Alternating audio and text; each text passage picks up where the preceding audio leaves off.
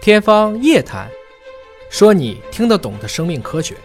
欢迎各位关注今天的《天方夜谭》，我是向飞，为您请到的是华大基因的 CEO 尹烨老师。尹烨老师好。向飞同学好，让自己逆转年龄这个事情，其实也是很多这个女性啊，包括追求长生不老、青春永驻的朋友们都很关心的话题。怎么能够回到童年呢？哎，虽然人们其实知道啊，这个水母的生命循环呢，它也不是一成不变的。嗯，有一些水母会直接跳过水螅，直接从幼虫变成成体水母了。哦那还有一些水母就从来也不经过这个过程，我就一直以水螅体生活。嗯，水螅体可以用其他水螅体变化出来，水母体也可以从其他的水母体下腹部生出来。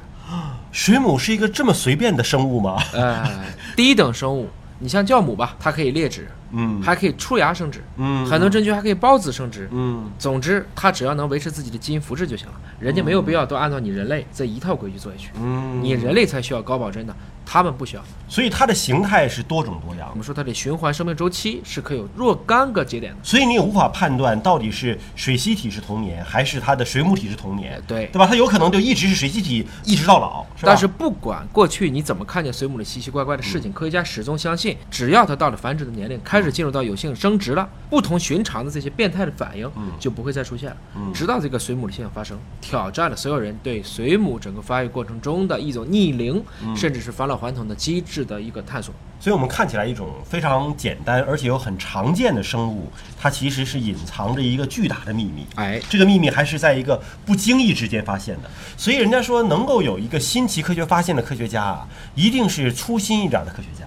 你说他能够忘记把它放回冰箱，才会看到这样的现象。所有的都是在例外当中才会发生的。对啊扰动、压力，我们以前说过嘛，演化的过程是一个辐射状，嗯而环境决定我往辐射状的哪个方向去走。对他这一次就是忘记把它还回到嗯一个好的、他自己适应的生态环境当中了。你包括这个尹老师之前讲过，这个弗莱明发现青霉素，也是因为粗心大意忘了哎，对吧？实验室卫生条件不太好，盛传这个哦发霉了山山东参迷发现干细胞都喝多了 啊，和他一顿对，哎呀，把这个配方就对出来了。所以就是有很多偶然的存在，如果没有这些偶然，可能就没有这些奇妙的新的科学发现了。对嗯，我们说刚才这个发现，如果你用这个昆虫去举例子，相当于蝴蝶又重新变成毛毛虫了，对，倒过来做，这就么很逆神转奇，对这是个非常神奇的现象。好，无独有偶，刚才说的是一九八八年，二零一六年，这是有一个中国研究生叫何静茹，嗯何静茹在发现另外一种水母叫海月水母，嗯，海月水母在漂那亮个水族馆经常见到，有月光水母、是嗯对那种感觉的嗯。他在研究这个水母体，然后这只水母体呢，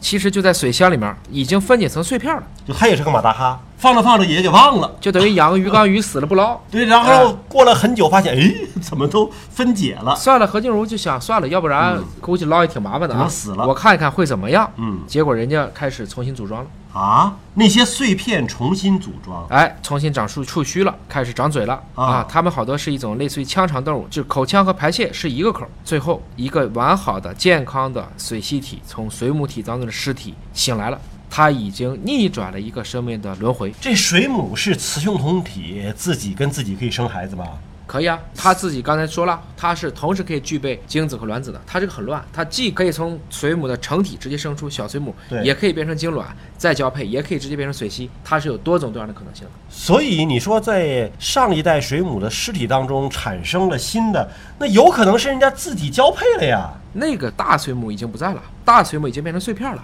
哦它已经不具备一个成体水母的机能了。已经交配不了了，哎，这是怎么回事呢？也就是说，我们对干细胞的了解还在非常非常早期的阶段。你看，我举那个海星的例子啊，人家说这个海星呢，你把它这个切成几段儿，它每一段儿都会长出一个新的海星。对的，那个有点像那个壁虎断了尾巴再生一样。对的对的但这个不一样，这个是人家没有分成 n 多个子代，就是这一个老了又变成小孩儿，长大了再变成老的，再变成小孩儿，就自己完成了一个周而复始的循环。假如他有意识的话，它肯定没有意识，假如他有意因为识的它话，的神经系统，或者说我们无法证明它有意识，因为它的神经系统是极其简单的。嗯我们只能说，正是因为它的整个演化的层级还比较简单，嗯才使得它具备了全能的可能性。但假如他有意识，嗯，那不就是宗教里的轮回转世吗？因为人类也看见了很多很多这样轮回转世的一些物种，哦我们才会有这样的一些想法。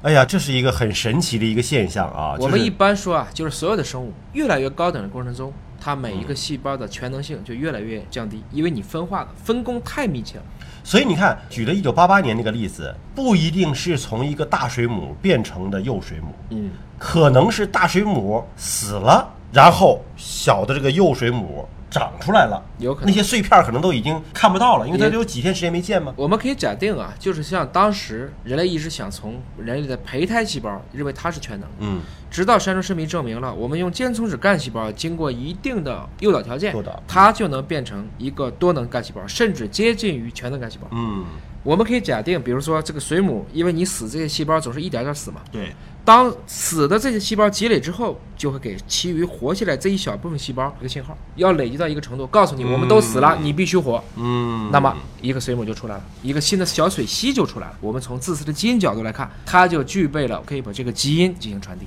这个相当于水母自带干细胞自我繁殖功能啊。对的，可以这么理解，就跟你刚才举的海星的例子、壁虎的例子、螃蟹断了一个脚的例子、柳树无心插柳柳成荫的例子是一样的。嗯嗯它保证了细胞分化的全能性，且水母的死亡就会促使它一部分细胞嗯转分化变成干细胞重生。那这个有没有可能对人类的医疗有所启发呢？至少像你最担心的阿尔兹海默，嗯就可以用这个方式治了。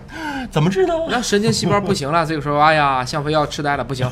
其他的细胞告诉你，你有的细胞就开始重新去分化了。啊，其实三头身迷，包括当时拿诺贝尔奖的还有一位嗯美国科学家，他们发现最后触发这种间充质干细胞变成诱导多功能干细胞之间的关键的组分并不复杂，嗯甚至小饱芳清子就后来闹丑闻那个说酸浴就行，就在酸里泡一下就可能。嗯也就是说，生命的逆转开关有可能比我们想的要简单，只不过你不知道是什么。触发条件不一定那么难，但是只不过还没找到。看过《冰与火之歌》吧？嗯，第一季在火里面一顿烧，最后龙被烧出来了，龙母哎哦活龙了，活过来了，这就是你说的凤凰涅槃。啊！或就是这个里面的触发条件。所以我们也期待着对水母的这种重生的研究，如果能够有更多的突破，能够借鉴到现代的干细胞医疗当中，对未来人类健康会有更大的一个帮助。那么感谢尹老师的分析和解读，了解更多生命科学的知识，可以关注“尹哥聊基因”的微信公众号。下期节目时间我们再会。再会。